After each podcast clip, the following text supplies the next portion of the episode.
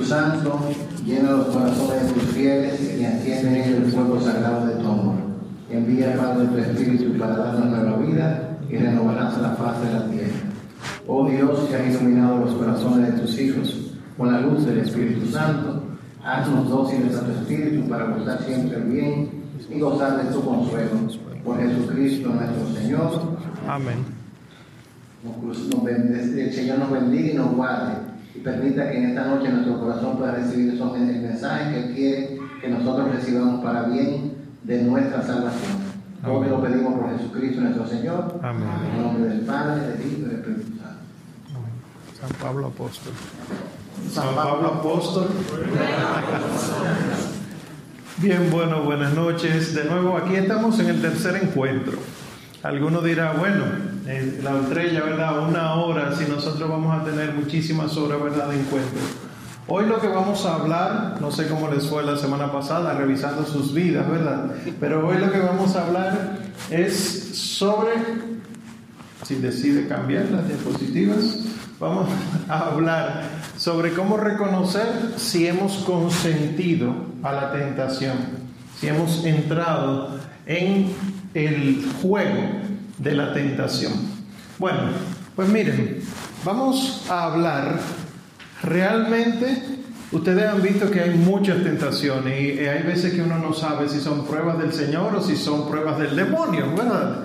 Entonces, hay veces que vienen las tentaciones, sean en la mente, sean en el corazón, vienen, se aparecen y uno no sabe si le dijo si sí o si no, porque te llegó el pensamiento y lo espantaste lo suficientemente rápido y nos llega esa duda. Entonces, lo primero que hay que tener en cuenta es que lo que nos inquieta a los que estamos en medio de la prueba es el miedo de ofender a Dios. Tengan eso en mente. ¿Por? Porque como habíamos dicho la semana pasada, en muchas ocasiones el demonio nos engaña, haciéndonos creer, como ya lo ofendiste, ya entonces termina de caer. Y aquí, ojo, porque recuerden que el demonio siempre engaña. Dice el Salmo 41, eh, los versículos del 10 al 12. Diré a Dios, roca mía, ¿por qué me olvidas? ¿Por qué voy andando sombrío, hostigado por mi enemigo? Se me rompen los huesos por las burlas del adversario. Todo el día me preguntan, ¿dónde está tu Dios? ¿Por qué te acongojas, alma mía? ¿Por qué te me turbas? Espera en Dios que volverás a alabarlo, salud de mi rostro, Dios mío. El Salmo nos muestra, ¿verdad?, que es un diálogo con el alma un diálogo primero con Dios y luego le dice al alma, espera en Dios que volverás a alabarlo. En medio de la prueba, nosotros podemos las lecturas bíblicas verla desde el aspecto del alma. ¿Qué es esto? Cada vez que nosotros veamos una lectura que habla de los enemigos, pueden ser los hombres malos, pero también recuerden que el enemigo mayor es el demonio, son los demonios. Por lo tanto, cuando en algún texto bíblico veamos que mis enemigos se ríen de mí, yo puedo estar pensando, y, lo hago muy bien así, que los demonios se burlan de mí, se burlan de mi alma. Esto ayuda mucho en el aspecto espiritual porque así uno se da cuenta que el combate es real, y que por lo tanto la salvación es real. Y uno busca la gracia hasta más no poder. Miren que nos pasa a muchos. Esperamos cuaresma para ir a confesar nuestros pecados. Porque se hacen las celebraciones comunitarias, ¿verdad? De la confesión, acto penitencial, le dicen algunos, y ahí es que voy a confesarme. Peco, yo espero el domingo a ver si el Padre puede escuchar mi confesión. Si tú te caes y te rompes el hueso, esperas una semana para ir al médico. Eso hablábamos la semana pasada, ¿verdad? Pues interesantemente, los que tenemos las tentaciones, que son todos los cristianos, tenemos un abatimiento. ¿Qué es esto? Cuando se nos tienta, hay una incertidumbre. de consentimos a la, a la tentación o fue solo tentación. Y muchos, como no discernimos adecuadamente, como no tenemos los principios de la voluntad de Dios en la cabeza, porque no nos formamos, caemos en esta incertidumbre que genera ansiedad y que termina entonces produciendo mucho sufrimiento en el cristiano, destruyendo la paz que Dios nos ha dado y debilitando la confianza que tenemos a Él, hasta tal punto de que ni siquiera nos acercamos libremente a Dios y ese abatimiento entonces produce pérdida de fuerzas espirituales. Para que me entiendan, viene el pensamiento, viene el sentimiento, sea una tentación del lugar donde trabaja, sea en la calle, sea aquí, llegaste, te pasó la tentación por la cabeza, te pasó por el corazón, ¿estoy yo siendo buen cristiano con eso? Viene la duda. Pero, ¿y fue tentación? Que sabemos ya que la tentación de por sí no es pecado, ¿verdad? O yo le dije que sí a la tentación. Y en esa incertidumbre viene la duda hasta tal punto que yo considero que yo no debo acercarme a Dios. La confianza que yo le tengo a Él, yo mismo la destruí. Yo no, no, me atrevo a acercarme a Dios. Yo soy indigno, yo soy inmerecedor y todo esto lo vamos diciendo. Y todo eso es fruto del abatimiento que sobreviene con la tentación. Pero que hay que tener en cuenta esto, por favor. La naturaleza humana está herida. Eso nunca lo olviden. ¿Qué es esto? El ser humano fue creado bueno. De hecho, el sexto día de la creación dice, y vio Dios que era muy bueno. Ténganlo en la cabeza. No es correcto decir, el hombre es por naturaleza malo. No es correcto, porque su naturaleza es muy buena lo único que está herida. Por lo tanto, una naturaleza muy buena, herida, no hace lo que tiene que hacer, sino que falla al llegar. Un, alguien que tiene algún accidente, queda con dificultades para caminar, camina, pero se cansa más fácil. Le duele el caminar, se agota. Esa es la vida del cristiano. Y el Señor Jesús es el médico que no es que te hace el reemplazo, de, te pone una prótesis y listo, sino que si te va a reemplazar la cadera con una prótesis, te somete a un procedimiento primero para ver si tú aguantas eso. Y luego entonces te manda al prequirúrgico, te anestesia, no sé qué cosa. Imagínense en esto en la vida espiritual. Por lo tanto, la naturaleza humana herida hace que, oigan esto, esto es doctrina social de la iglesia, nada de lo que haga el ser humano es perfecto. Y aprovecho que estamos en unas situaciones político-económicas a nivel mundial muy particulares. No hay sistema de gobierno perfecto. No hay sistema económico perfecto. No hay sistema político perfecto acostumbrados a un tipo económico específico, a un sistema de política y de gobierno específico, pasará. Por eso es que hay que agarrarse de la cruz. Pues explica San Ambrosio de Milán, un padre de la iglesia del siglo IV, siglo V, dice, no quiero que te sorprendas de que el profeta, en el salmista, ¿verdad?, diga que su alma está turbada, puesto que el mismo Señor Jesús dijo, ahora mi alma está turbada. ¿Se acuerdan de qué momento lo dijo, verdad? Angustiado él, está turbada mi alma, acompáñenme a rezar, sigue diciendo San Ambrosio. En efecto, quien tomó sobre sí nuestras debilidades, tomó también nuestra sensibilidad, por efecto de la cual estaba triste hasta la muerte, pero no por la muerte no habría podido provocar tristeza una muerte voluntaria de la que dependía la felicidad de todos los hombres. Por tanto, estaba triste hasta la muerte, a la espera de que la gracia llegara a cumplirse. Lo demuestra su mismo testimonio cuando dice de su muerte, con un bautismo tengo que ser bautizado y que angustiado estoy hasta que se cumpla. De aquellos que dicen que el, Señor Jesús es inalcanzable, su, su encarnación implica que Él asumió nuestra sensibilidad.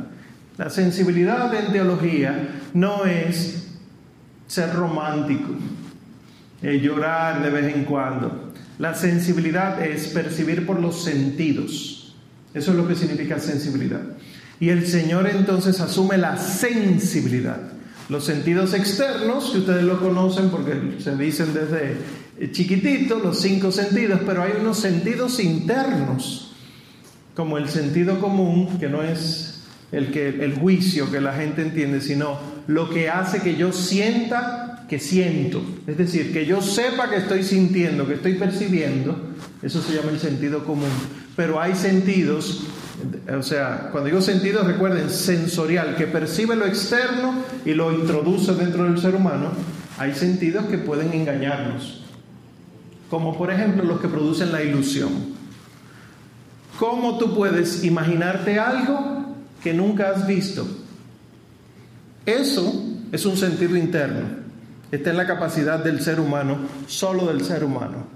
Y esto puede ser utilizado por las tentaciones, por el demonio, para engañarnos. San Juan Pablo II, explicando el Salmo que acabábamos de leer, dice, el Salmo se transforma en la oración del que es peregrino en la tierra y se halla aún en contacto con el mal y el sufrimiento, pero tiene la certeza de que la meta de la historia no es un abismo de muerte, sino el encuentro salvífico con Dios.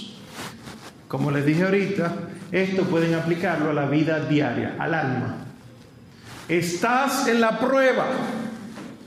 Tienes que tener claro de que la prueba es consecuencia de que la naturaleza humana está herida, pero que no es un fin en sí mismo, sino que es Dios el fin. Al final de toda prueba está Dios. Yo quiero que lo repitan conmigo para que estén claritos. Al final de toda prueba está Dios. Y esto no es un mantra que no creemos en ese disparate. Esto no son frases de autoayuda. No. Esta es la realidad, la descripción misma de la fe. Si Dios manda la prueba o permite la prueba, es que Él es el fin de la prueba. Y por lo tanto, en la prueba no hay que desesperar. Seguimos aquí entonces. Otra cosa que hay que tener clara. Nosotros no gobernamos el corazón y la mente nuestra. Nosotros no tenemos el control de lo que sentimos cuando lo sentimos, ni de lo que pensamos cuando lo pensamos. Fíjense que en muchas ocasiones, queriendo evocar un recuerdo, hay veces que no llega. Y después llega cuando tú menos te lo esperas. Concha, le llama a correr. Porque no tenemos el control total, no es un archivo que lo tenemos ahí guardado. Sí, con mucha frecuencia uno pudiera evocar y los, y los recuerdos llegan, pero hay muchas otras veces que no. Entonces, teniendo esto claro, nosotros tenemos que saber que no podemos prevenir totalmente las intrusiones de algunos pensamientos y sentimientos. Es decir, hay veces, y seguro ustedes dirán que sí, con su cabezota, hay veces que hasta en misa te llegan cosas que no deberían llegarte a la cabeza. Y no es específicamente la bichuela, que se quedó prendida, que no sé. Te llegan cosas que tú sabes que no. Hay veces que ni siquiera es que estoy haciendo lo bueno, sino que lo que estoy es barriendo, arreglando la cama, bañándome y te llega esto a la mente o al corazón. No tienes el control de eso. Esos pensamientos y esos sentimientos llegan como intrusos. Es, recuerden lo que les conté de, del, de Monseñor Bello Peguero que me dijo esos dos consejos cuando venga la tentación, no la detengas, déjala que siga de largo.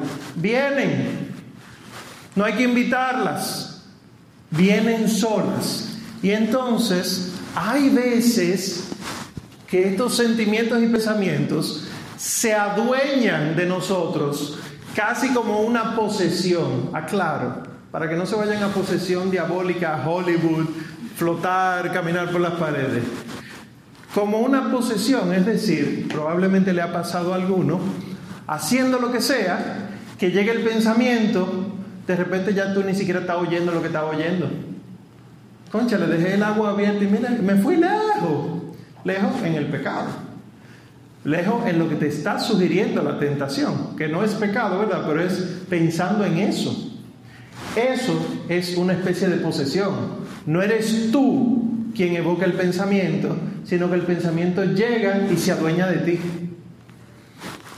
Y hay veces, ¿verdad?, que produce un daño tan grande que no vemos ni escuchamos nada de lo que está ocurriendo a nuestro alrededor y tampoco recordamos cómo o cuándo empezaron esos pensamientos.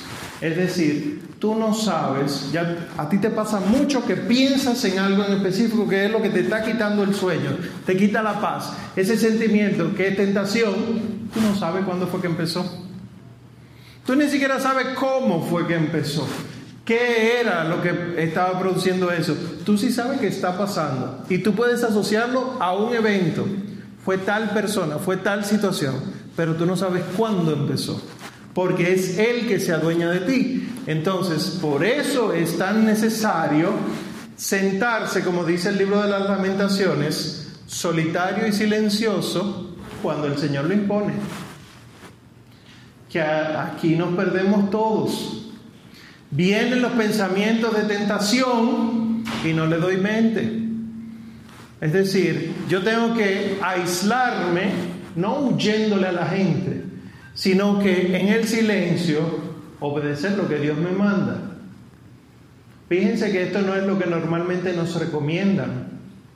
Normalmente a nosotros nos recomiendan, enfréntalo, busca manera de, tú lo que haces es que lo metes en tu oración, pero los maestros de espiritualidad dicen todo lo contrario.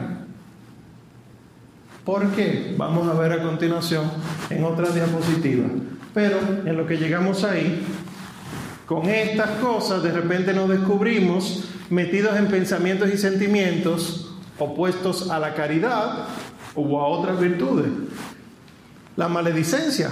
Te va imaginando tú un chisme de que, ¿y qué tal si tú dices tal o cual cosa? No con mala intención, sino haciéndote tu película en la cabeza.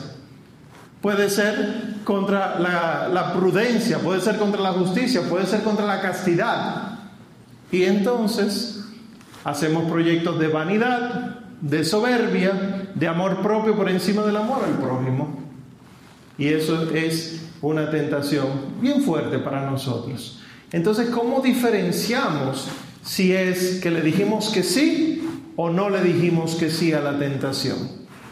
Pues en el estado de posesión, nuevamente entre comillas, cuando llega el pensamiento o el sentimiento, que es breve o largo, depende mucho de la imaginación que tengamos. Esto es uno de los sentidos internos la imaginación. Hay quienes tenemos mucha imaginación, hay quienes no tenemos tanta.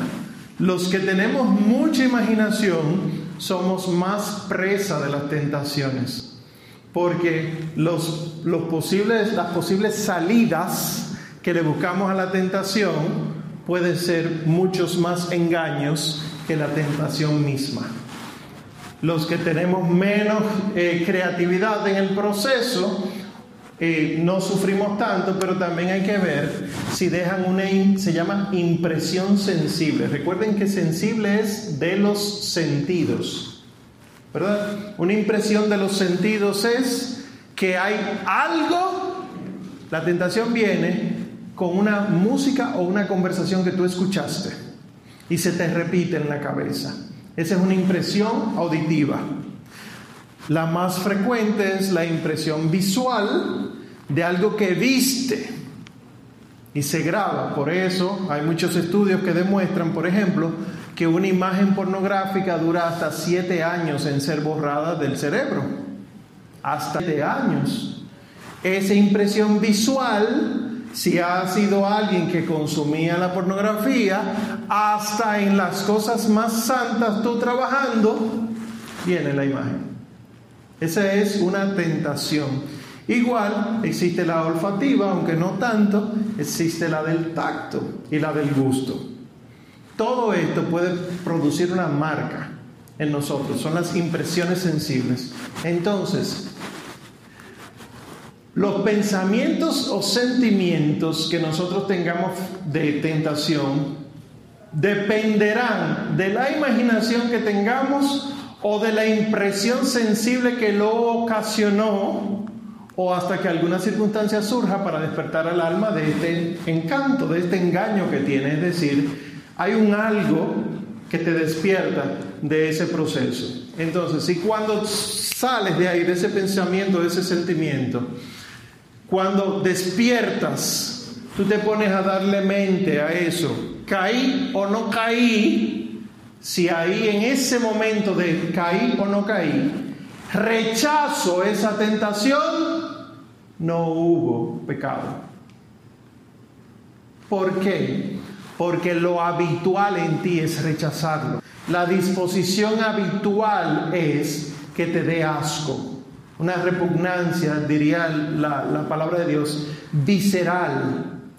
Es decir, te llega el momento de la tentación y tú no, de verdad, si tuvieras consciente, la hubieras rechazado hasta más no poder. Pero como te sobrevino, hay una especie de magia, hay una especie de engaño en el que te sobreviene la tentación. Fíjense, aquellos entre ustedes que han caído en unas tentaciones que le han marcado, fíjense que dándole mente al momento en que cayeron en ese pecado es medio borroso. ¿No se habían dado cuenta de eso? El pecado ese feo en el que caíste sea cual sea, una maledicencia horrible, un hurto, te robaste un dinero de una manera horrible, tú dándole mente a eso, no tan claro los acontecimientos. Clarito como cuando tú ves otra cosa, porque hay un engaño, una tiniebla de parte de los demonios, y es una tiniebla real.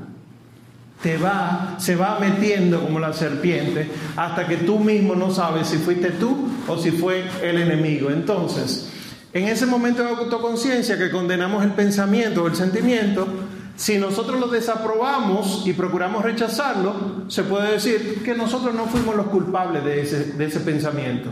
Porque una cosa es, déjame ponerme a pensar en algo pecaminoso y otra, viene el pensamiento pecaminoso. Y por eso entonces, si cuando evaluando lo que acaba de pasarme, que es tentación, ¿eh? Si evaluando esa tentación yo experimento una satisfacción de que, uff, por fin, líbreme Dios de eso, entonces ahí yo me doy cuenta de que mi voluntad no tenía parte en eso. La tentación se apareció y me obligó. Pero cuando digo me obligó, no es caer en el pecado, me obligó a pensar en ella. Y, dice el Salmo, me castigó me castigó el Señor, pero la muerte no me entregó. Uno puede ver que el Señor permite la tentación constantemente, pero no deja que tú caigas en el momento de la tentación. De hecho, eso es lo que tú y yo le pedimos constantemente en el Padre nuestro. No nos dejes caer en la tentación. Que en el momento de la tentación no caigamos en ella, en lo que nos está sugiriendo. Para que tengan eh, una idea un poquito más clara, una tentación, en este caso que hablamos de pensamientos y sentimientos, puede ser como un cartel, un letrero, que te dice, haz esto, pero te lo dice de una manera bonita, como a ti te gustaría escuchar las cosas. Y la tentación, ese letrero de por sí no es malo. El mal es si tú le dices al letrero, sí, vamos a hacerlo, dame dos, por favor. Y entonces ahí, al caer en el pecado, que sería, el pecado sería hacer lo que dice la tentación. Por eso es que son dos cosas distintas. Entonces el pecado sí está mal. La tentación no. Es un letrero más que uno debe ignorar en las calles de este país a propósito de tu testimonio de la Churchill y los letreros de comida. Entonces, eso es si hay algún sentimiento de satisfacción al evaluar la tentación. Si no, Si yo lo que entiendo es que hubo consentimiento de mi parte, entonces hay problema. Recuerden que para que haya consentimiento tiene que haber una deliberación. Yo tengo que entrar en diálogo con la tentación. Yo tengo que decir, me presentan este caso de estas dos personas que están haciendo esto y yo, cualquiera diría tal cosa, cualquiera le dice tal cosa, cualquiera le hace aquello lo otro, ese diálogo ya hay problema. Porque al entrar en la deliberación, entonces uno ha entrado en el consentimiento. Si no hay deliberación, no hay consentimiento, la voluntad no participa. Y recuerden, esto debía haberlo puesto en, otro color, para que podamos ofender a Dios es necesario que nuestra voluntad, que yo, mi querer, deliberadamente consienta a algo pecaminoso, de lo cual está libre de rechazar.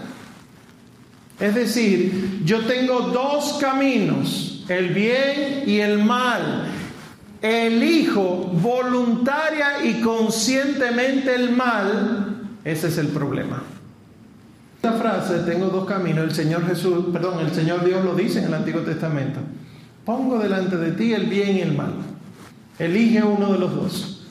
Esa es la libertad humana, ¿verdad? Al elegir el bien, nos viene la gracia, la virtud, la, la bonanza en Dios, la salvación. Al elegir el mal, nos viene la tristeza, la angustia, la tribulación y no crecemos. Pero están los dos caminos, las dos opciones. Si nosotros en el momento de la tentación no teníamos libertad, no había libertad ni de liberación, no hay ofensa.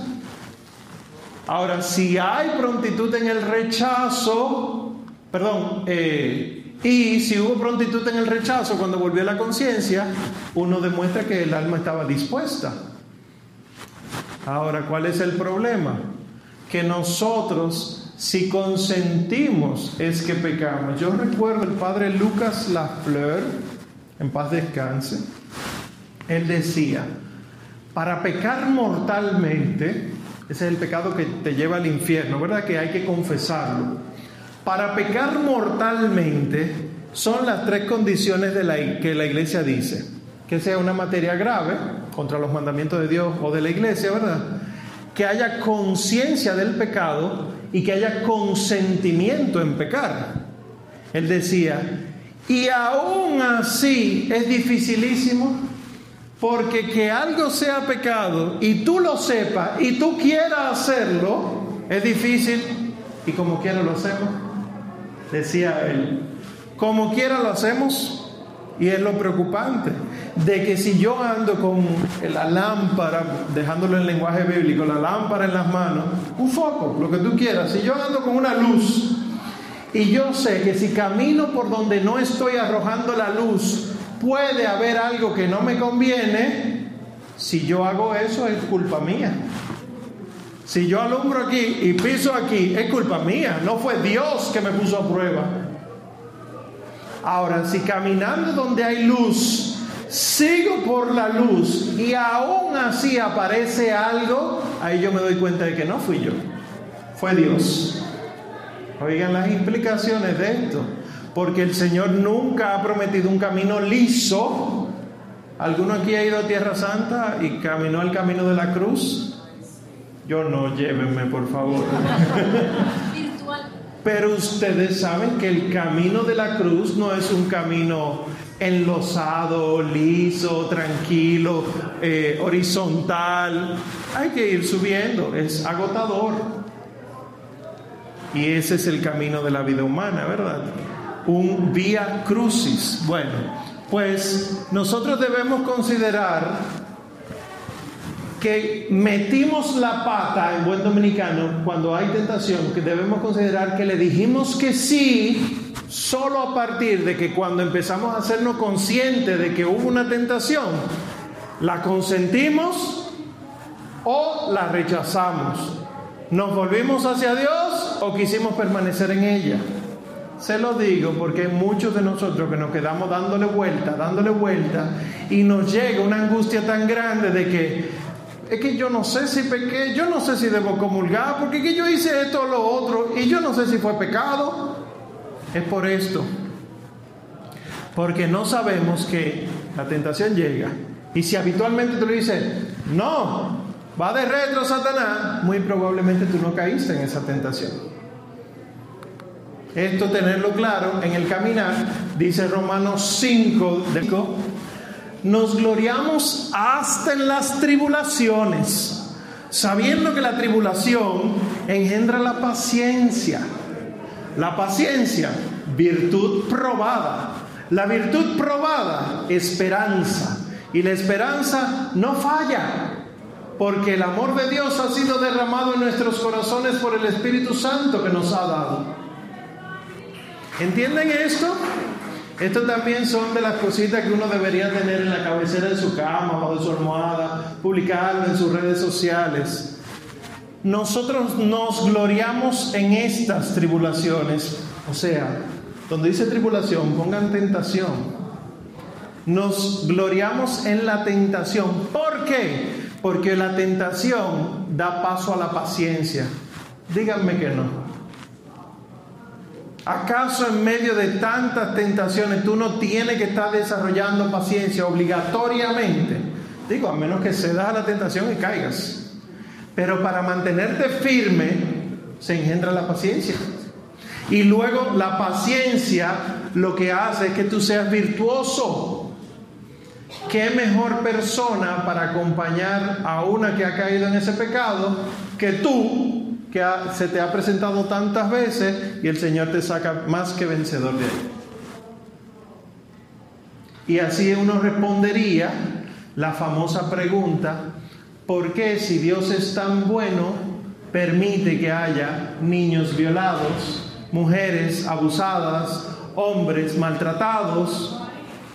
Porque es bueno.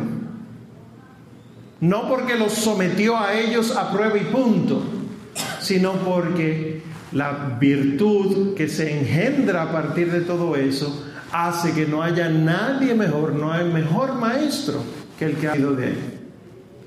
Es fuerte. Ya quisiera uno que no hubiera ningún tipo de pecado en este mundo, pero lo introdujimos, ¿verdad? Ya de eso no hay vuelta atrás hasta la muerte, porque la paga del pecado es la muerte. Cristo vence la muerte pero vence la muerte como enemigo, no la muerte natural, física. Todos morimos. No sé si recuerdan que en el Edén, en el paraíso, estaba el, árbol del conocimiento del bien y del mal, que fue el que comieron Eva y Adán en ese orden, pero dice que fueron expulsados del Edén para que no comieran del árbol de la vida y por lo tanto no llegaran a ser como dioses eh, alocados. Pero hay un árbol de la vida en el Edén, que nosotros lo tenemos en la Eucaristía ahora, pero que desde que muramos, que ya no necesitemos la Eucaristía, nos alimentaremos directamente de Él, que es Cristo. Ese es el alimento eterno. Entonces, esa vida no la estamos viviendo ahora y por eso entonces morimos aquí naturalmente. Entonces, hay varios tipos de tentaciones en este sentido. Hay unas tentaciones cortas o breves, fugaces. Hay otras que son más largas o en duración o en frecuencia, que vienen mucho en cantidad o mucho en frecuencia. Y hay otras tentaciones que te vienen en medio de tú estar haciendo lo correcto. Entonces empecemos con las tentaciones que son cortas, que pasan rápidamente. Miren, Vienen estas tentaciones que son casi al instante y que uno en el momento se da cuenta. Es ese pensamiento que te llega que algunos de nosotros sacudimos la cabeza o decimos, ayúdame Dios mío. O va de retro Satanás, ¿verdad? Eso. Y hay veces que no es tan y tan rápido, sino que eh, pasa el pensamiento el sentimiento y tú dices, oh, no, pero yo, no, no, ay, perdóname Señor, no, yo no pienso así. Esas son estas tentaciones que te llegan en esa velocidad. eh, se levantan abruptamente, así mismo pasan de largo y por eso, por ser tan rápidas, es que a veces no sabemos si fue una tentación o si consentimos en ella y hubo pecado. Y muchos de nosotros decimos, es que yo no sé si la rechacé lo suficientemente rápido. Entonces vamos a aclarar esto, porque no vamos a volvernos locos con estas cosas. El, el Salmo 140, debería decir ahí, no 160, que no existe Salmo 160, dice, hacia ti, Señor Yahvé, miren mis ojos, en ti me cobijo, no desampares mi alma, guárdame del lazo que me tienden, de la trampa de los malhechores, caigan los impíos cada uno en su red, mientras yo paso indemne. Recuerden que aquí podemos ver demonios y nuestra alma, ¿verdad? Lo leo otra vez. Es mi alma pidiéndole a Dios por las trampas de los demonios en mi vida. Hacia ti, Señor Yahvé, mis ojos. En ti me cobijo, no desampares mi alma. Guárdame del lazo que me tienden los demonios, de la trampa de los malhechores, los demonios Caigan los impíos, demonios, cada uno en su red, mientras yo paso indemne. Esto es lo que nosotros deberíamos estar pidiendo constantemente al Señor. Y por eso entonces, para decidir en una tentación rápida, si consentimos en la tentación, hay que considerar lo que les decía anteriormente, cuál es la conducta habitual que tenemos frente a ellas. Es decir, si estimamos, amamos y celosamente practicamos las virtudes contra las cuales estas tentaciones se dirigen. Si las tentaciones que yo estoy recibiendo son contra el sexto y el noveno mandamiento de la carne, de la castidad, ¿verdad? Pero en mi vida ordinaria yo hago todo lo posible por vivir la castidad de manera heroica, yo tengo que tomar eso en cuenta cuando yo haga mi examen de conciencia. Porque si yo he hecho la batalla constante y la tentación me sugiere pecar contra eso, tú sabes que como tú te has esforzado mucho tiempo, no caíste. La tentación quiere engañarte de que sí, pero no caíste. Segundo, si en nuestra disposición habitual estamos libres de cualquier pecado contra estas virtudes, es decir, no solamente me esfuerzo, sino que con la ayuda de Dios lo logro. Logro vivir, en este caso, castamente. Logro vivir eh, en cuestiones de trabajo íntegramente, moralmente coherente. Y tercero, si en las tentaciones de esta misma especie, más largas y sostenidas, hemos sido victoriosos en la batalla. Si cuando de verdad se me presentó ahí adelante una tentación larga, por ejemplo, si la tentación es sobre el dinero, el robar, que algún superior tuyo te dice, pero cógelo, eso no es nada, coge ahí algo. Total, para que se lo coja otro, que se lo coja tú un chin.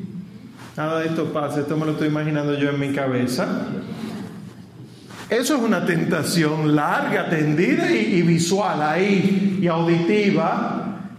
Y el Señor te dio la gracia de tú decir, no Señor, muchas gracias, yo soy íntegro, o como sea que lo manejaste, pero venciste, entonces una tentación rápida no va a hacerte caer. Pero se te van a presentar, que este es el engaño grande.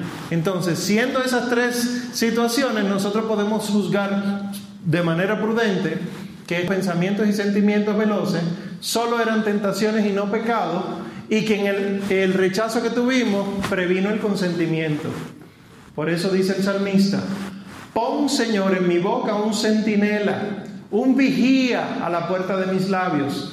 No dejes que tienda mi corazón a cosa mala, a perpetrar acciones criminales en compañía de malhechores, y no guste yo lo que hace sus delicias. Que no me ponga de parte de los demonios, básicamente. Y también nosotros tenemos que ser astutos. Todos los maestros de espiritualidad, mis queridos, dan la norma para todos los que somos atormentados por las tentaciones de despreciar esos pensamientos pasajeros y prestarle la menor atención posible. ¿Por qué?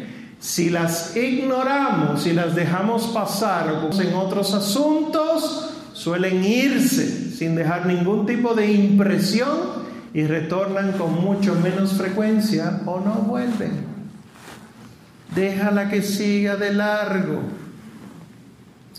El problema es que los escrúpulos, que no son buenos, unos escrúpulos pueden orientarte, pero tener escrúpulos, dejar que los escrúpulos te gobiernen, son malos, porque el escrúpulo es un exceso de temor a haber ofendido a Dios.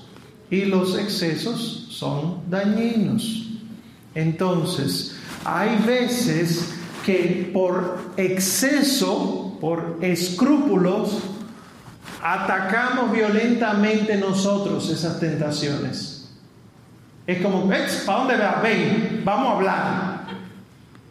Y entramos en ese diálogo.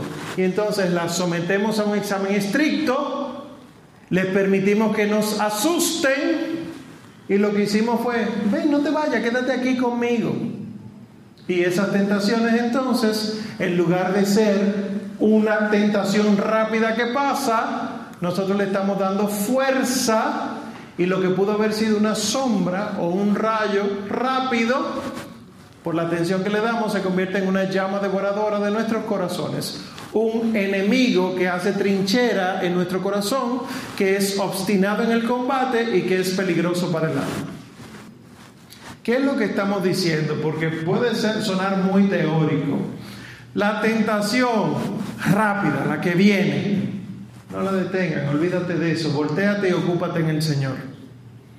Que justamente lo que quiere el demonio es que las detengas, que te entretengas con ellas y que descubras que tú no sirves como tú decías que servías. Y ahí entonces se mete, se esconde en el corazón y toma otra condición, porque ahora en ese momento lo que hará es repetirte constantemente lo que esa tentación significa. Tú no sirves, tú ves, y te puedo tentar, te puedo tentar, te puedo tentar, y llega un momento en que tú vas perdiendo incluso hasta la fe y el temor de Dios, porque se atrinchera tan profundamente que no sabemos ni qué hacer con ellas.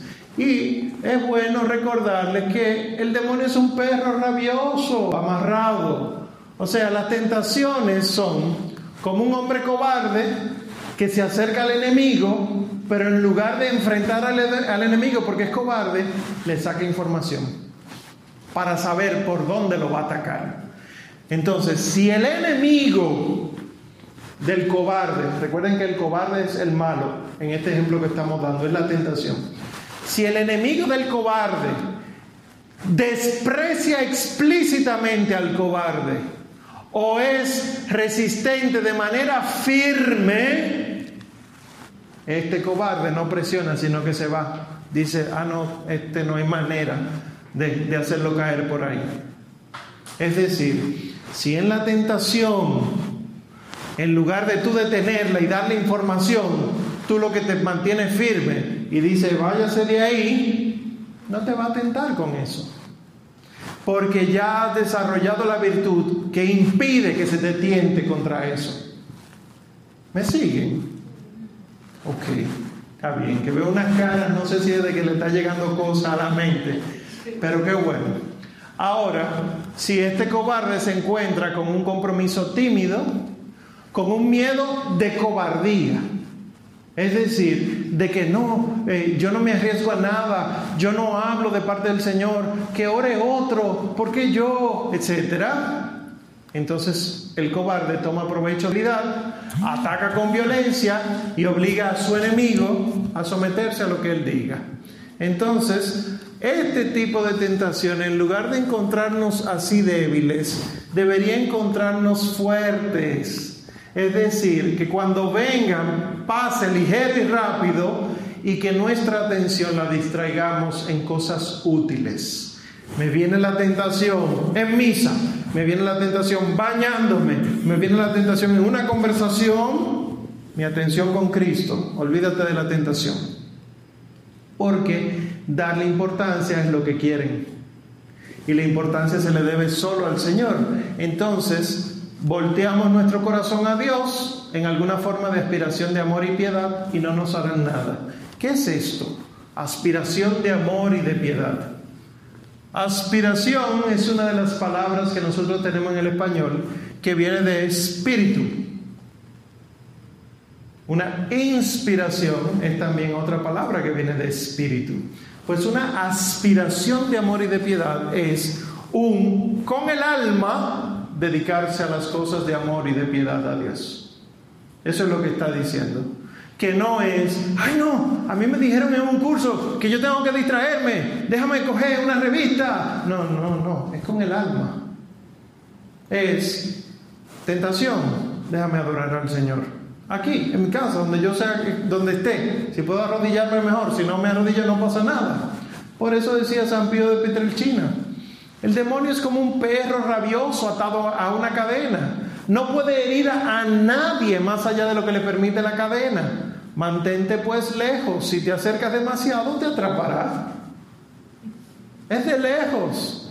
¿Qué te puede hacer un perro rabioso amarrado a una cadena? Ladrar y te asustas y te da la gana. Ay, que yo le tengo pavor a los animales, pero es que no te hará nada. Está allá. ¿Te da miedo? Vete por el otro lado. No tiene que cruzar por ahí. Eso es lo que pasa con este tipo de tentaciones, que nosotros deberíamos, ¿verdad? Sencillamente ignorarlas de ser posible. Y entonces las tentaciones que son persistentes, que son largas, que son duraderas, que causan una impresión en los sentidos. ¿Qué tenemos que hacer con ellas? Pues miren, estas no son tentaciones que se vencen tan fácilmente como ignorarlas, ¿verdad? Hay que hacer un poquito más, pero sepan que sigue siendo tentaciones.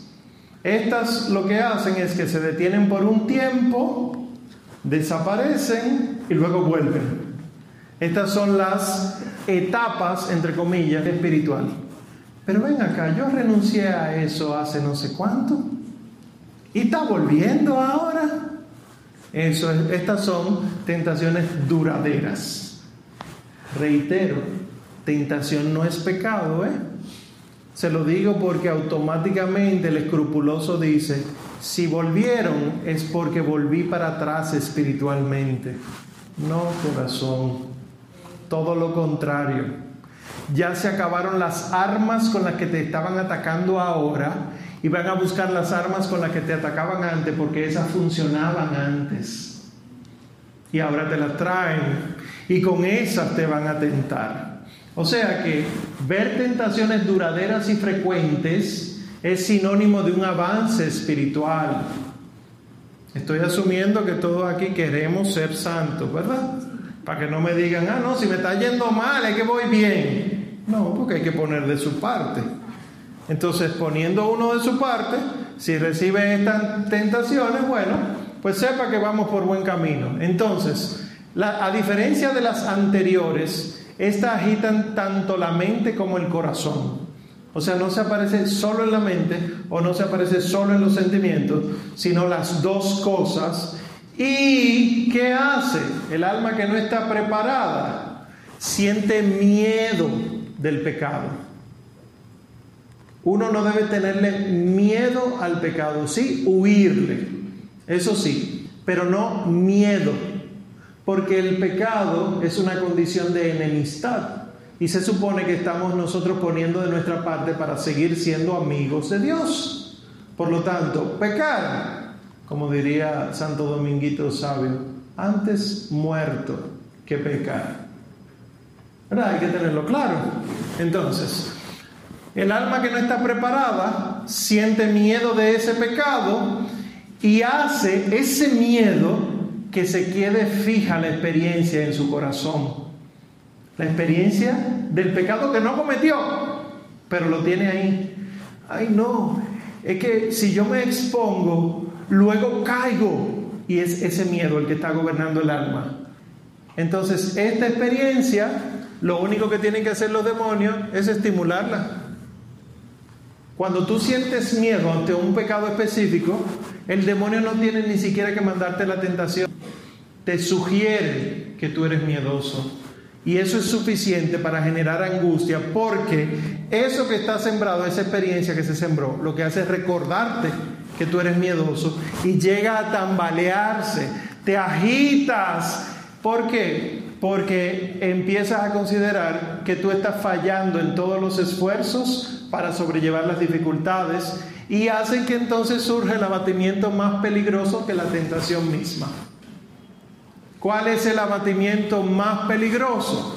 Que te roba la fuerza para la resistencia. Es decir, seguro se te presenta la tentación y tú la vences con la ayuda de Dios. Pero con todo este miedo, el miedo te ha desbaratado tanto que cualquier tentación te destruye. Y no has caído en pecado. Estamos hablando de tentaciones. Tienes tanto miedo de fallar ante una tentación que prefieres no exponerte a las cosas de Dios.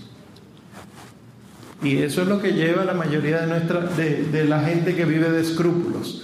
El Señor dice, esto lo vimos en su momento, pero es bueno recordarlo ahora en este contexto, Lucas 11, 24, 26, cuando el espíritu inmundo sale del hombre, anda vagando por lugares áridos en busca de reposo y al no encontrarlo dice, me volveré a mi casa de donde salí. Y al llegar la encuentra barrida y en orden. Entonces va y toma otros siete espíritus peores que él, entran y se instalan allí y el final de aquel hombre viene a ser peor que el principio. Uno dirá, pero bueno, el Señor está aquí hablando de posesiones, porque son siete demonios, no, no está hablando de las posesiones. Está hablando de las tentaciones incluso. Y por eso entonces eh, dejamos que sea un santo que lo aclare. San Beda, el venerable, dice, explicando este texto. Esto mismo puede entenderse respecto de los herejes, los cismáticos y todo mal católico de quienes ha salido el espíritu inmundo en el día de su bautismo. ¿eh? Este recorre los lugares áridos, esto es los corazones de los fieles que están limpios de la blandura de los pensamientos vanos.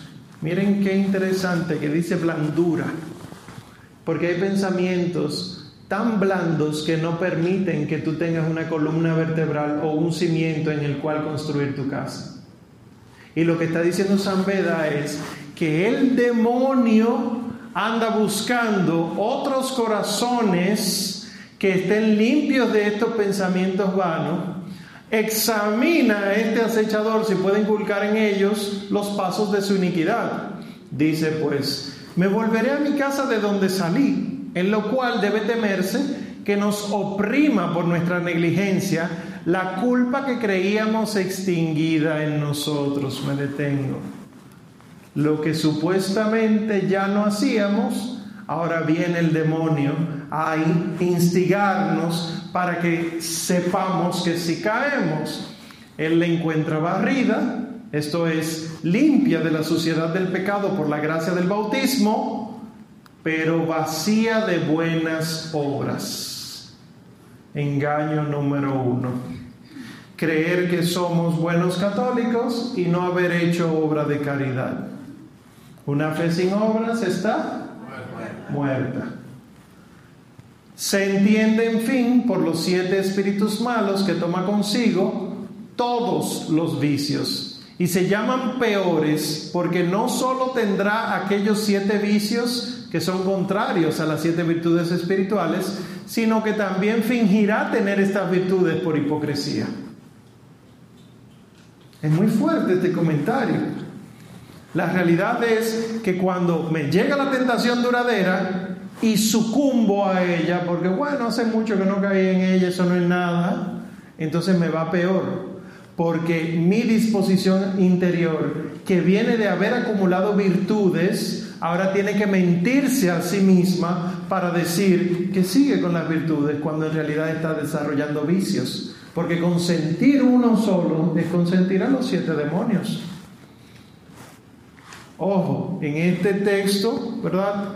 Recuerden que demonios en el texto no es el pecado, no es tampoco el demonio espiritual la, la posesión, sino que está hablando de vicios y de virtudes, es decir, disposición habitual del alma a hacer el bien o a hacer el mal. Entonces, ¿cuál debe ser nuestra actitud ante este tipo de tentaciones? Para que no caigamos en la locura que nos quieren hacer los demonios, de que si caíste, no caíste, tú no sabes, mejor deja todo. Nosotros tenemos que recordar que el sentimiento que se experimenta en el momento de la tentación no es consentimiento.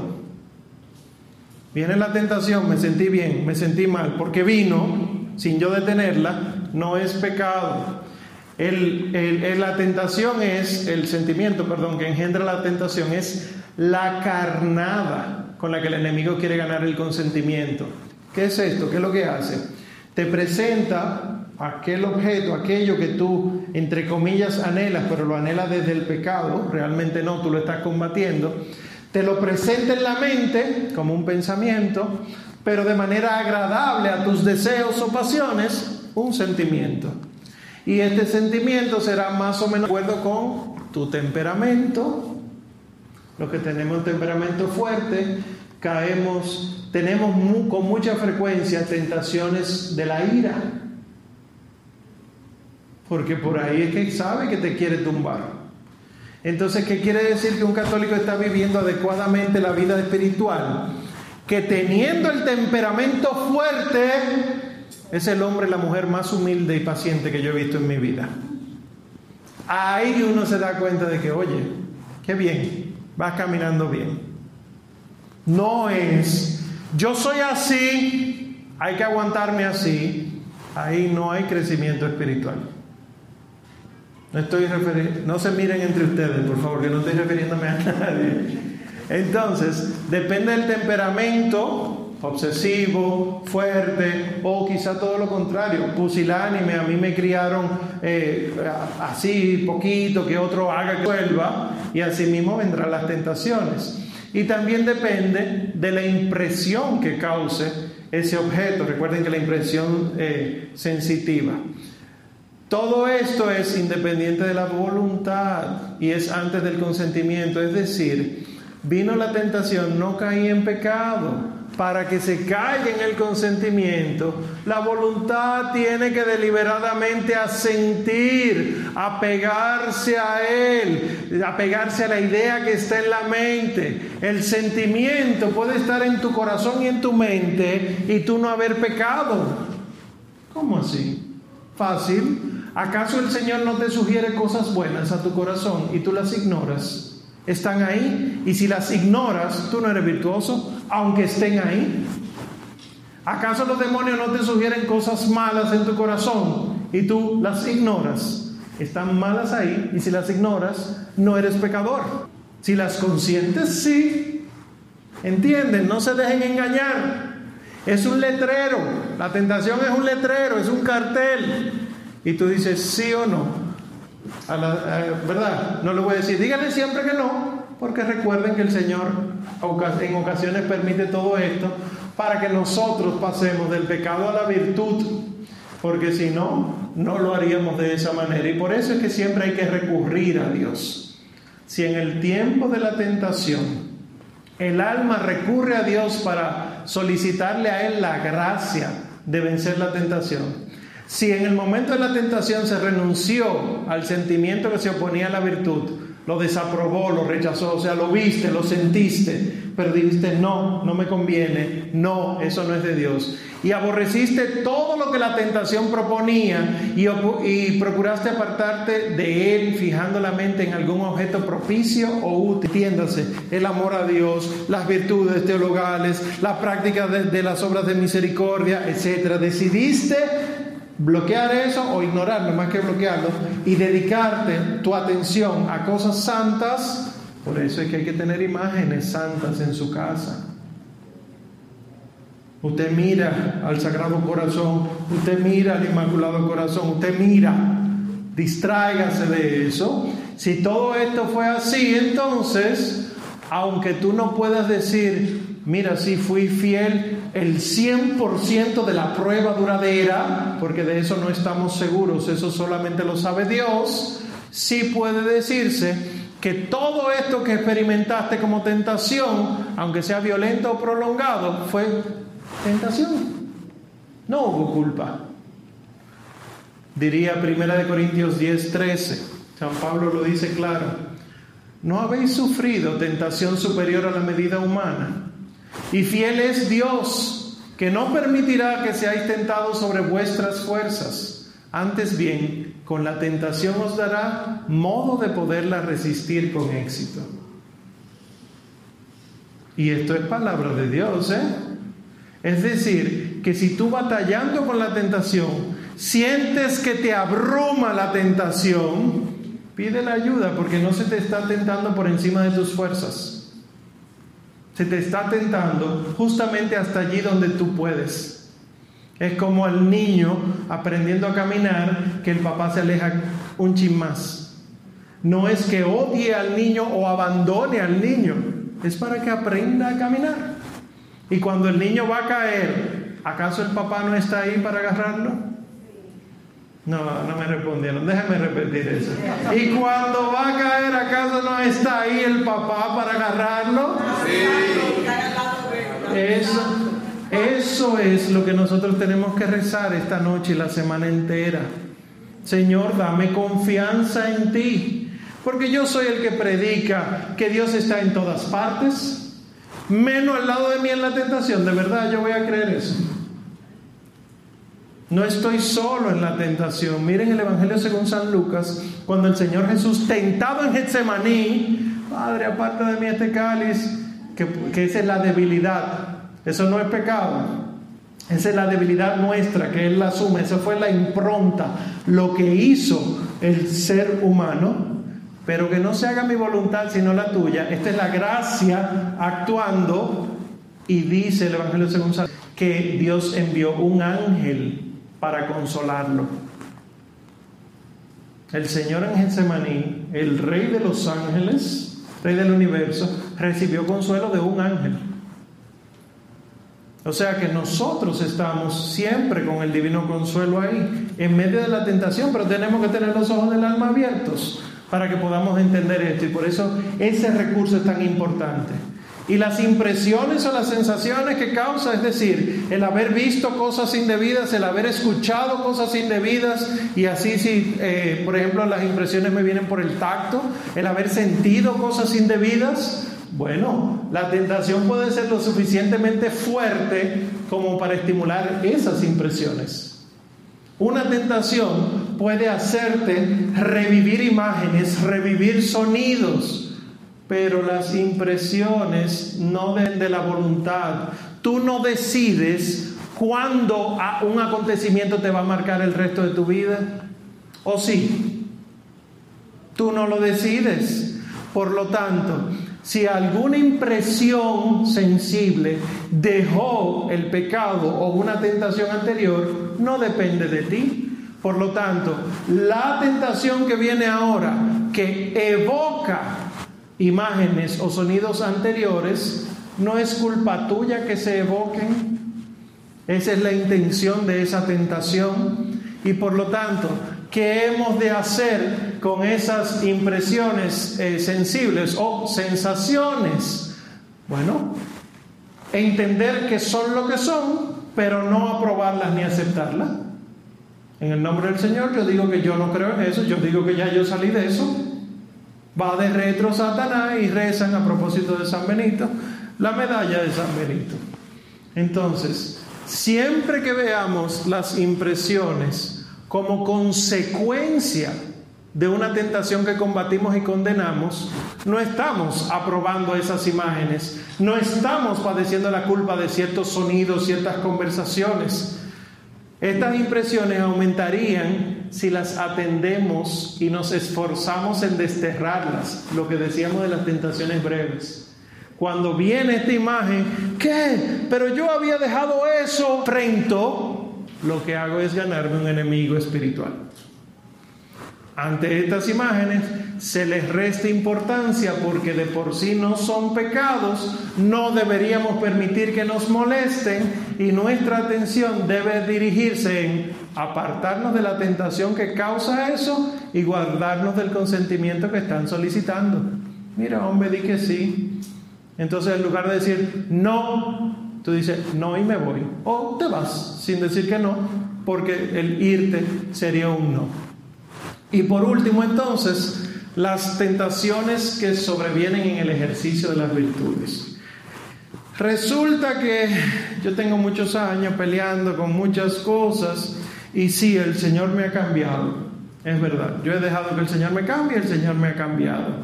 Se nota porque yo era iracundo, yo era mentiroso, no sé qué cosa, y ahora ya no. Tú estás practicando las virtudes y en cuaresma ni se diga, ¿verdad? Esperemos en Dios que no tengamos que mentir ante esa pregunta. Entonces, en medio de la obra de la virtud, de que el, demonio le gusta tentar, recuerden eso. Hay personas que han batallado tanto en su vida contra pecados específicos y tentaciones que les sugieren esos pecados que ya el enemigo no se atreve a proponerle el abandono de las virtudes, porque ya las virtudes le salen natural. Esa es una definición de santidad. Ser santo es hacer ya de manera habitual lo que antes te costaba hacer obligándote. Rezar el rosario, yo me obligo todos los días a rezar el rosario, pero ya yo estoy que si no lo rezo siento que falta, falta algo en mí. Eso es una virtud conseguida por gracia, ¿eh? nunca cojan mérito. Esa virtud, ya el demonio sabe que no te va a tentar con, no tienes que rezarlo, no te preocupes. Ya los demonios saben que por ahí no te tientan porque ya tú estás amarrado, en cierto modo, al rosario, ¿verdad? Busquen aquí las oraciones habituales, qué sé yo, la liturgia de las horas, las obras de misericordia. Ya tú tienes programado que a principio de mes tú haces una donación a no sé dónde. Eso ya es una virtud en ti. Y ya por ahí los demonios no te van a atacar. Ahora, ¿por dónde sí te van a atacar? Amarrarte y fijarte en la cabeza una mediocridad que degenere en negligencia. No sería, no, hombre, no reza el rosario, sino, no lo terminaste, no te preocupes, que es mediocridad. Y por ahí es que el demonio te agarra. Tú sabes que debes rezar, tú sabes, no es un esfuerzo demasiado grande rezarlo, pero ya el demonio te dice, no, eso no es nada, lo importante es lo que tú tienes en tu corazón. Esa mediocridad termina en negligencia. Cuando tú entonces no estás en ejercicio de su obra espiritual, tú soltaste el rosario, te deja tranquilito el demonio. Tú ves que tú vas bien. Desde el momento mismo en que te dedicas a esas cosas espirituales, tu cabeza se llena de un montón de ideas loquísimas que ni en Hollywood crean tanto. ¿Y de verdad tú crees que son cinco misterios que tú tienes que hacer? Tú deberías hacerlo 20 y no lo estás haciendo. Así que total que tú hagas cuatro en vez de cinco. Yo podría hacer un buen papel de demonio, ¿verdad? No, no digan eso. Pero fíjense, por aquí es que viene la cosa. ¿Llegaste tarde a la comunidad? No importa, lo que importa es una oración profunda, no larga. Tú no estás yendo, tú sigues virtual. Oye, el Señor está en todas partes. Fíjate que no te saca de Dios, sino que dentro de Dios te lo pone mediocre tu obra. Bueno, pues ¿cuáles son estas ideas que te metan en la cabeza? Se pasa por muchas cosas, ¿eh? Los que aspiran a llevar la vida de, perfección, aunque no nos engañe el respeto por lo humano o el miedo a los sacrificios de ser cristiano, el demonio sí puede, sí puede engañarnos, inspirándonos una soberbia secreta en el cumplimiento de los deberes. ¿Qué es eso? Que en todo lo que tú haces te hace decir, pero tú estás haciendo eso por vanagloria. Tú lo estás haciendo por ti o por Dios. Entonces tú no puedes estar liderando ninguna comunidad porque el demonio empieza a decirte, tú lo que quieres es que te vean.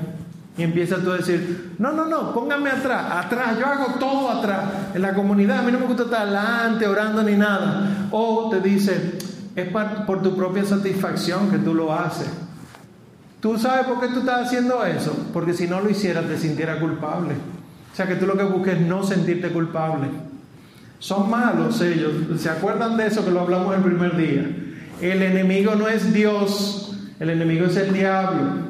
Y empiezan a mentirnos hasta tal punto de que nos hacen creer todas estas cosas. Estas tentaciones no te alejan de Dios como tal, sino que te desaniman a seguir con Dios. Son tan fuertes que hasta nos desconciertan y hacen que, oigan esto, porque conozco personas así, como tus intenciones no son de por sí, es decir, tú estás haciendo la cosa para que te vean, etcétera, no por Dios, todos tus sacrificios son infructuosos, tú no tienes nada de mérito. No hay nada que tú hagas que te va a hacer alcanzar la gloria porque tú no tienes una buena orientación en tu vida. Y por eso entonces este tipo de personas se resisten a escuchar a Dios en su corazón y creen que a Dios se le encuentra en el mucho rezar no hacen silencio, que es lo que nos pasa en la capilla de adoración. No llevamos un librito de 15 minutos con Jesús sacramentado, llevamos tres y el rosario y un panfleto que nos dieron afuera. O sea, es una sala de lectura y no se adora. Estamos multiplicando cosas porque nos da miedo escuchar las inspiraciones del cielo. De hecho, así también interrumpimos los ejercicios de piedad. Es decir, es que siento que no lo estoy haciendo con el corazón, por eso no más liturgia de las horas. Y voy quitando cosas y me quedo con una sola. Y esa no la suelto porque me da cosa.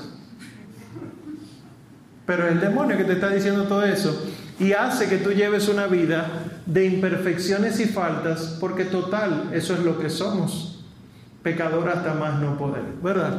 Entonces, debido al miedo del combate que hay que llevar constantemente en la vida cristiana, los que son atacados por esta vía omiten las buenas obras que Dios inspira y evitan, perdón, y evitando una trampa, caen en otra.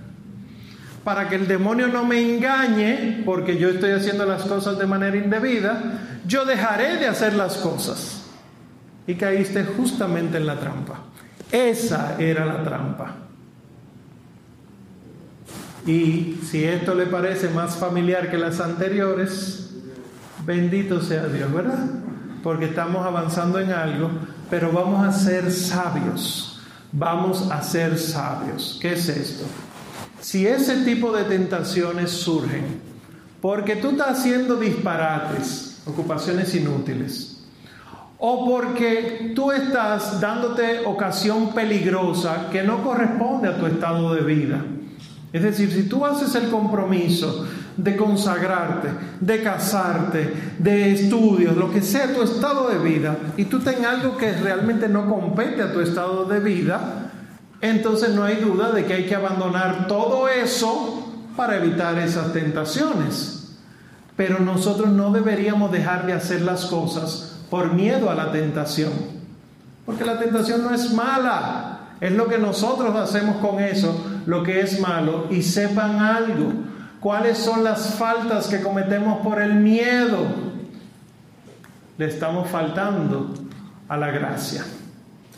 Porque tengo miedo de ofender a Dios, dejo de hacer las cosas buenas para no dañarlo, no dañar mi relación con Él Estoy en mi interior asumiendo que la gracia no me está ayudando, que soy yo el que hace el esfuerzo. Engaño grave y si se consiente, pecado que hay que confesar. Los que han hecho buenos exámenes de conciencia verán que hay veces que uno falta contra la divina providencia. No sé si han hecho un examen de conciencia. He faltado contra la divina providencia. He desesperado de Dios. Nunca han oído eso. Busquen un buen examen de conciencia. Hágame el favor. Cuaresma 2022. Estamos tarde ya. ¿Cuántas cuaresmas han pasado? He desesperado de Dios. He desesperado de su voluntad. Un buen examen de conciencia te pregunta eso. Si la respuesta es sí, es por aquí que viene el problema. Es que tú te estás esforzando, pero no estás tomando en cuenta la gracia. Tú crees que es solo tú. Y si nosotros estamos siéndoles infieles a la gracia de Dios, estamos a la vez privándonos de la única asistencia que nos va a permitir avanzar en la perfección. Y le estamos dando al enemigo, poniéndole en sus manos, lo único que nos va a salvar, que es la gracia. Le estamos diciendo al enemigo, haz lo que tú quieras porque yo, yo tengo mucho miedo, yo no sé qué hacer con eso. Y Dios te dice, te basta mi gracia. Tres veces, dice San Pablo, tres veces le pedí al Señor que me quitara este aguijón. Y no me lo quitó. Y lo que me dijo fue, te basta mi gracia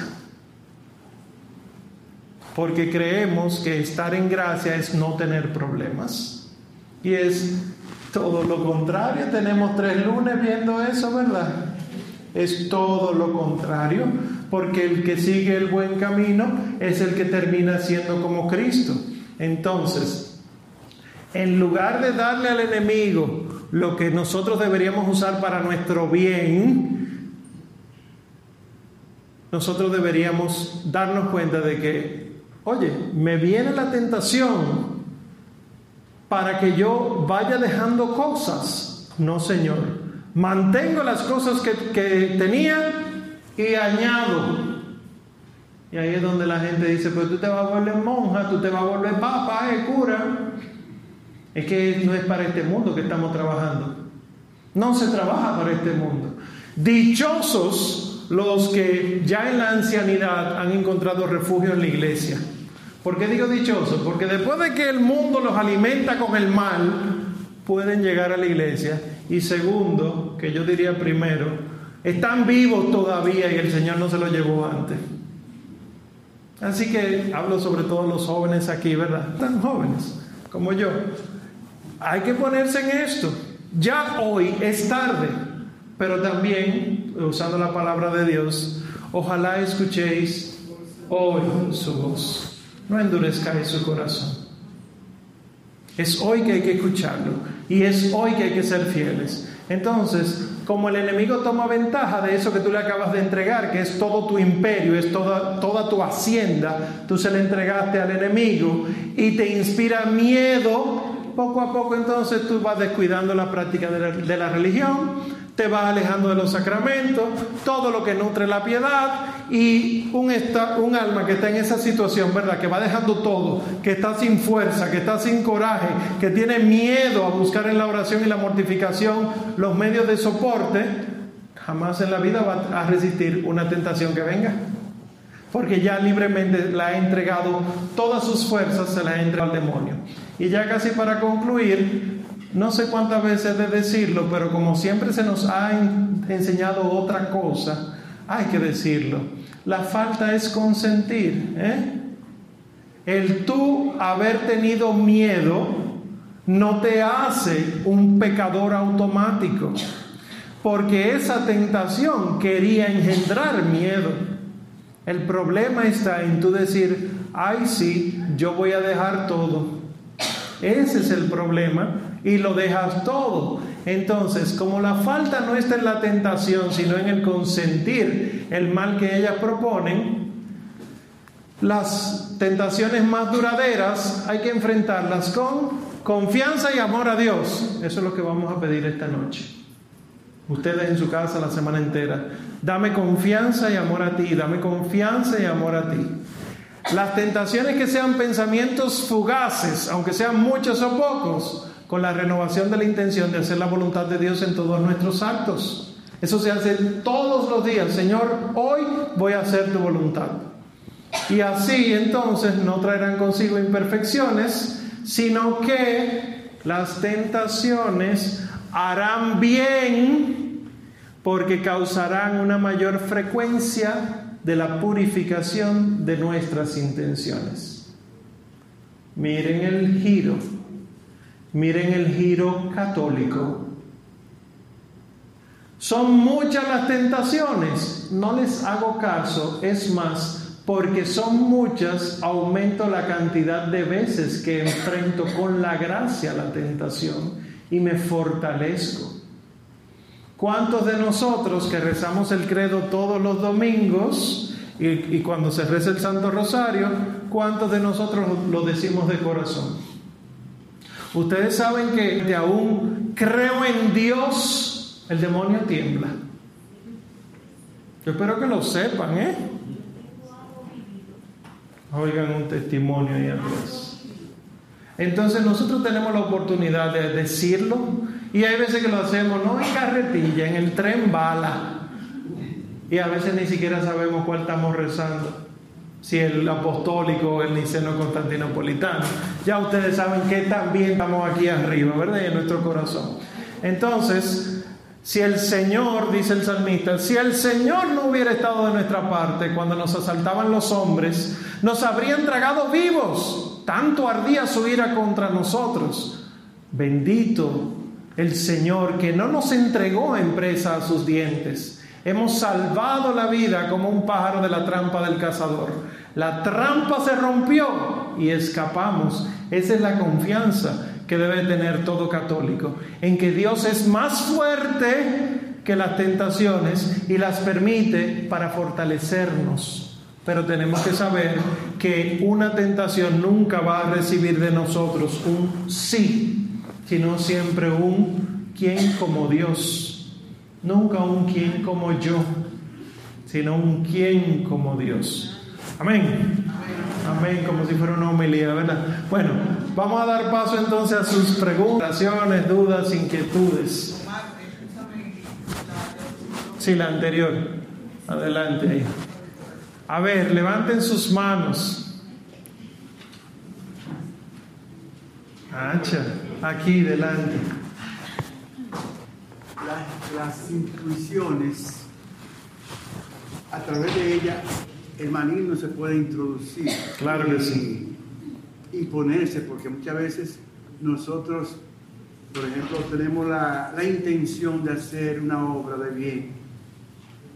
En, por ejemplo, en, lugar de Chia, vamos a suponer, o, lo, un ejemplo, que, tenemos la intención de ya llevar algún servicio.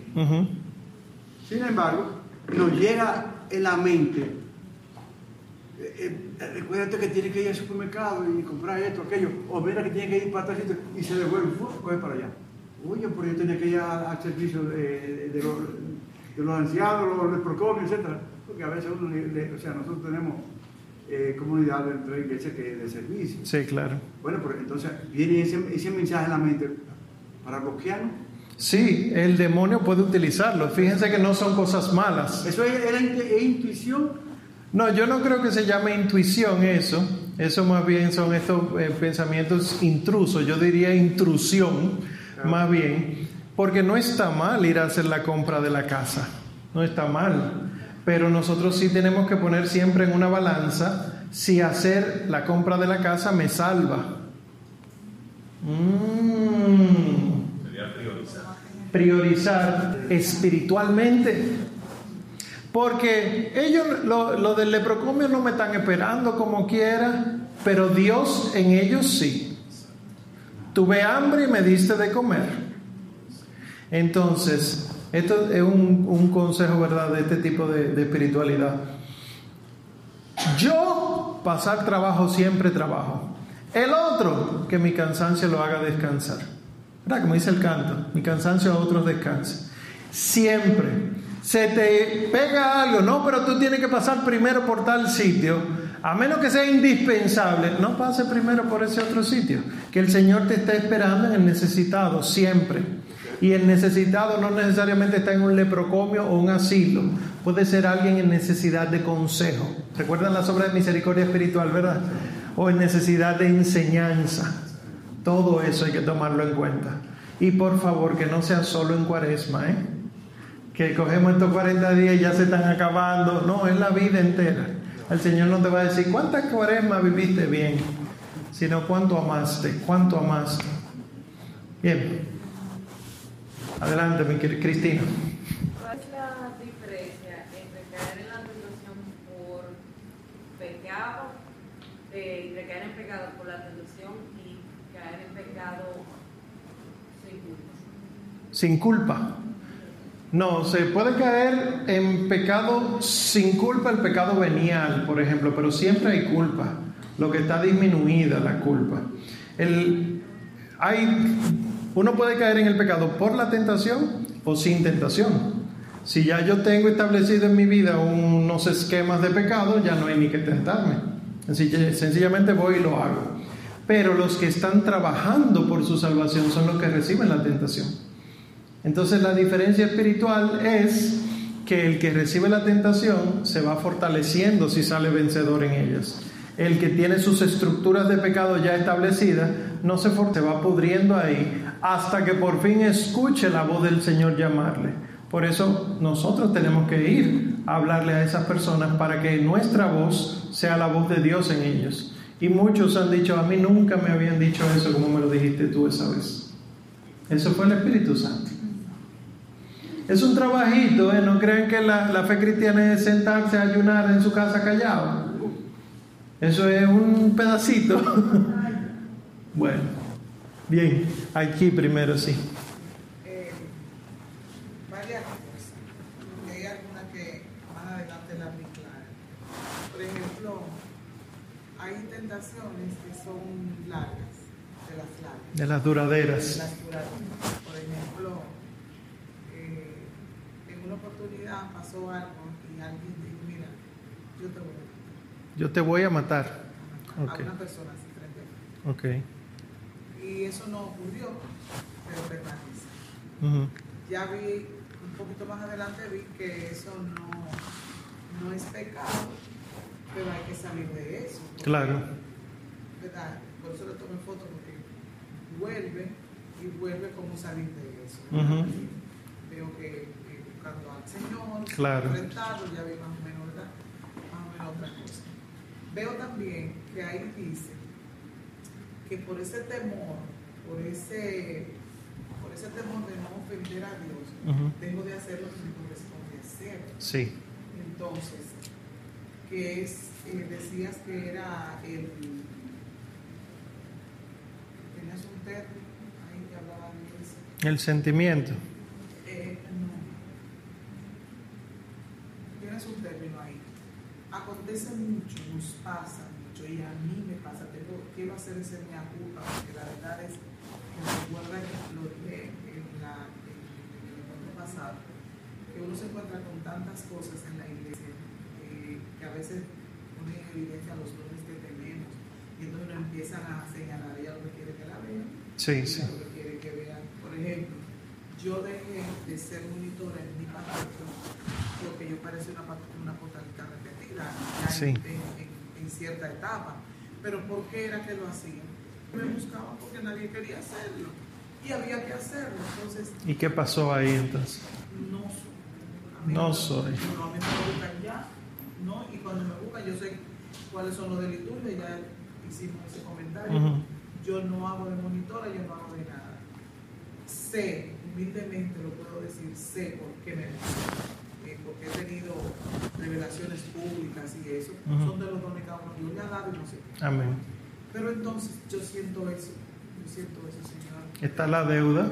Yo no estoy sirviendo, no claro. hacer, ¿verdad? Entonces pongo esa parte ahí. Pero hay una última parte que me, que me llamó mucho la atención, una nota aquí. Eh,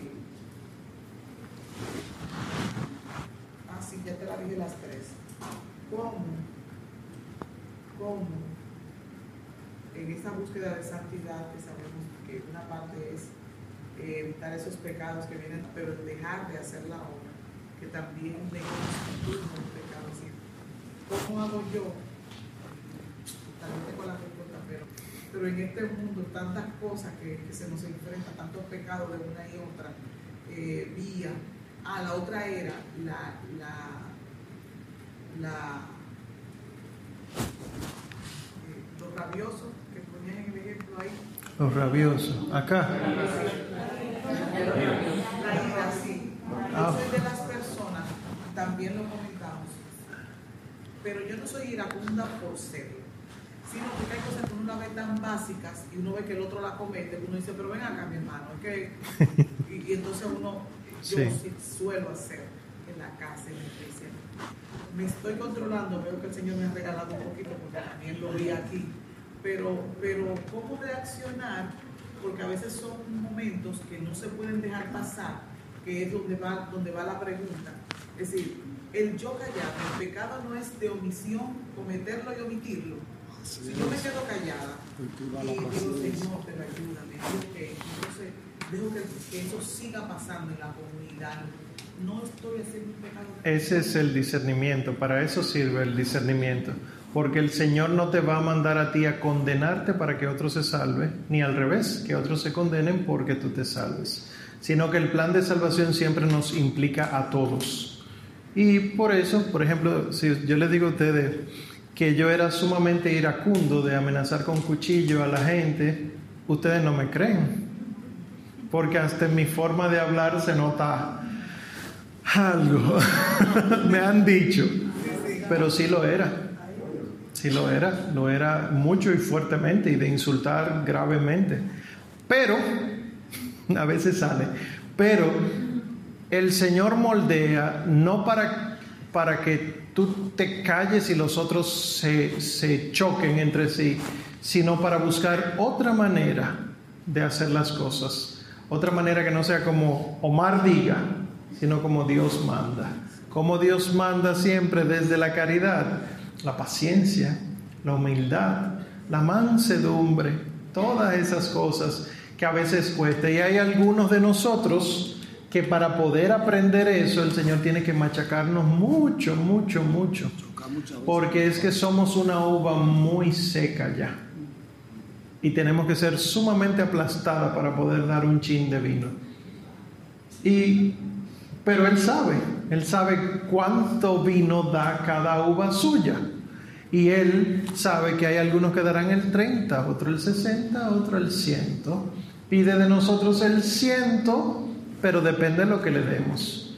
Por eso es que es incongruente que los que tenemos temperamento fuerte lleguemos con ese temperamento al final de nuestras vidas. Para una pregunta. Ah, da tiempo solo para una pregunta más, sí.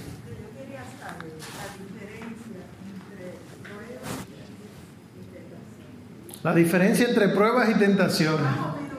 Sí. Es básicamente lo mismo, es lo mismo. Lo único que eh, el lenguaje de ahora no quiere admitir que tentación viene de Dios. Eh, dicen que no, Dios no tienta, lo dice Santiago. Y Santiago dice, Dios no tienta para el mal. Él no dice que Dios no tienta. La Sagrada Escritura está llena de tentaciones de Dios, porque tentación es prueba. Si nosotros vemos la prueba como algo malo, entonces diríamos, no, Dios no tienta, Dios no prueba. Pero Dios sí prueba porque la tentación no es mala. Es un examen, es un letrero, es un desobedece aquí a ver. Como le dice el demonio a Dios con respecto de Job. Tú vete a Job, ese es fiel a ti porque tú le has dado muchas cosas. Y le dice Dios, quítale todo menos la vida. Y efectivamente el demonio se dio cuenta de que Job adoraba a Dios no por lo que Dios le daba, sino porque Dios, porque Job amaba a Dios.